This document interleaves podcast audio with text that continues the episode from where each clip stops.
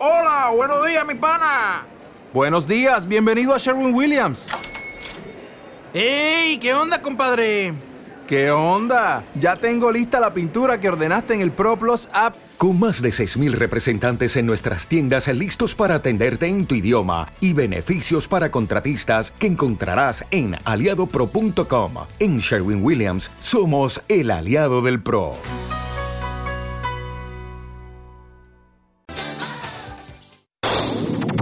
Onda Aragonesa 96.7 FM Zaragoza.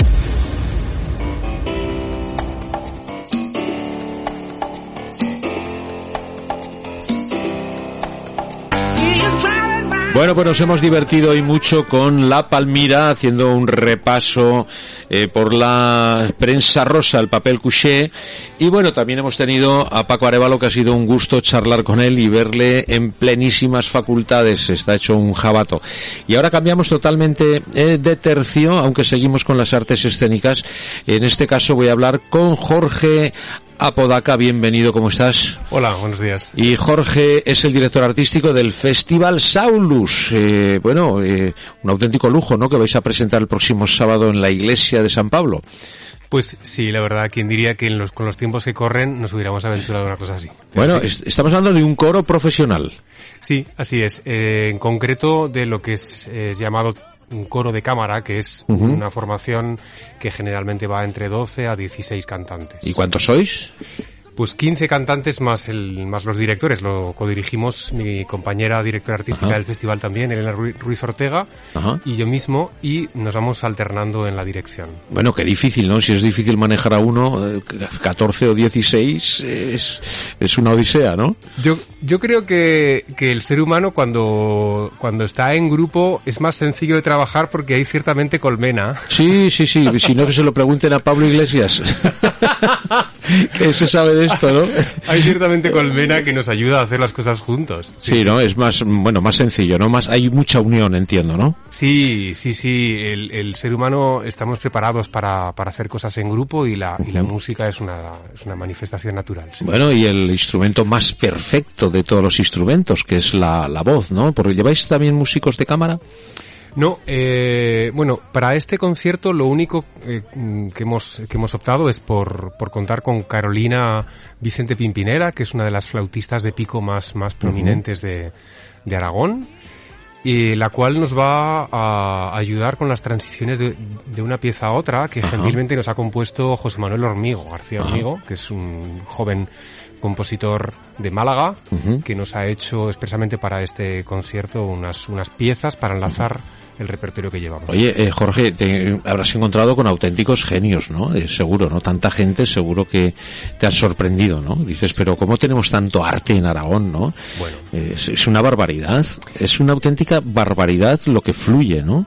Sí, una de las razones para, para montar todo esto, tanto el festival como, como sobre todo el, el coro de cámara, era bueno, la, la constatación previa que teníamos de que había muchísima gente, nosotros porque nos movemos en el mundo de la música vocal, pero si entrásemos en el mundo de, la- de lo instrumental, pues otro tanto, Ajá. ¿no?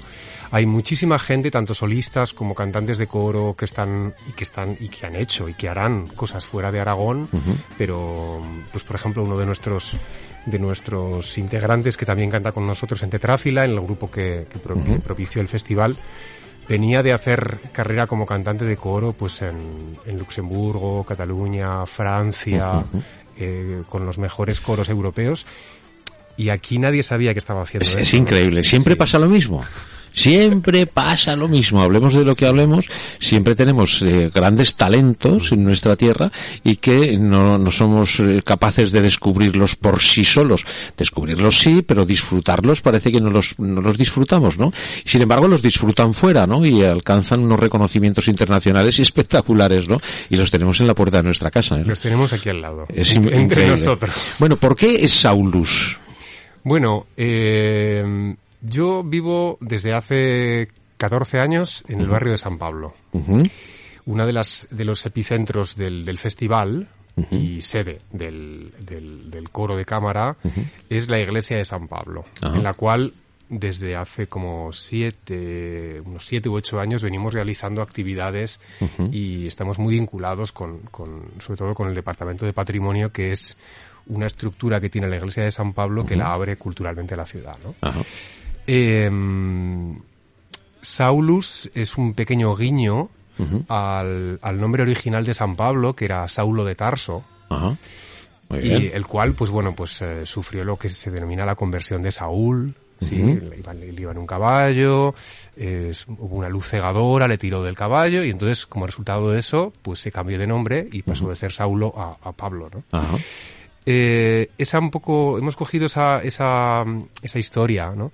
Eh, como metáfora un poco de lo que pretende ser el festival en el barrio de San Pablo y en la ciudad, ¿no? Que es una estructura que traiga un poco de luz para que la gente conozca un poco más la realidad de lo que es realmente el, el mundo de la música vocal, que es un fenómeno amplísimo, complejísimo y sobre todo muy vibrante. Ya. O sea que vamos a utilizar esa luz para hacer el cambio al revés, pasar de Pablo a Saulus, ¿no? Sí, Eso, sí. Vamos a retomar, ¿no? Que vuelva otra vez la luz para volver al origen, ¿no? ¿Y Exactamente. mu- hacéis música sacra o es eh, todo No. tipo de música? De hecho, el, el coro de cámara eh, estuvimos pensando mucho en, en cómo presentarnos al público y también, evidentemente, a las instituciones. En este país, generalmente, y no sabemos exactamente por qué, los grupos profesionales han optado eh, más bien por un acercamiento a la música antigua.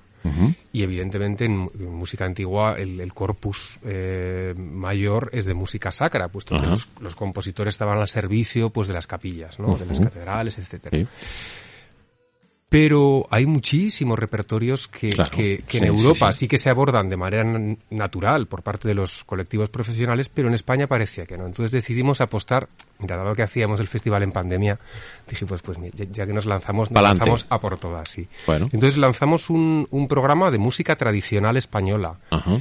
que estamos convencidos que como tal eh, los grupos profesionales que hemos sondeado, incluyendo Coro Nacional de España, etcétera, con, con- con el Cor de Cámara del Palau, eh, son, es un repertorio que está un poco denostado y no entendemos por qué, pues porque eh, precisamente, y aludiendo al reciente falle- fallecimiento de nuestro querido Antón García Abril, eh, él hizo las maravillosas eh, polifonías turolenses que nosotros vamos a interpretar el sábado, abriendo precisamente el concierto. Bueno, qué detalle más bonito, ¿no? Es- está muy Sí, bien. Era una cosa que teníamos ya preparada y que habría ya el concierto. No, sa- no sabíamos, para nada nos imaginábamos que... Que, Que iba a ser a título póstumo, ¿no? Sí, sí, sí, que iba a ser de esta manera, pero indica claramente, o sea, una persona como Antón García Abril que miró...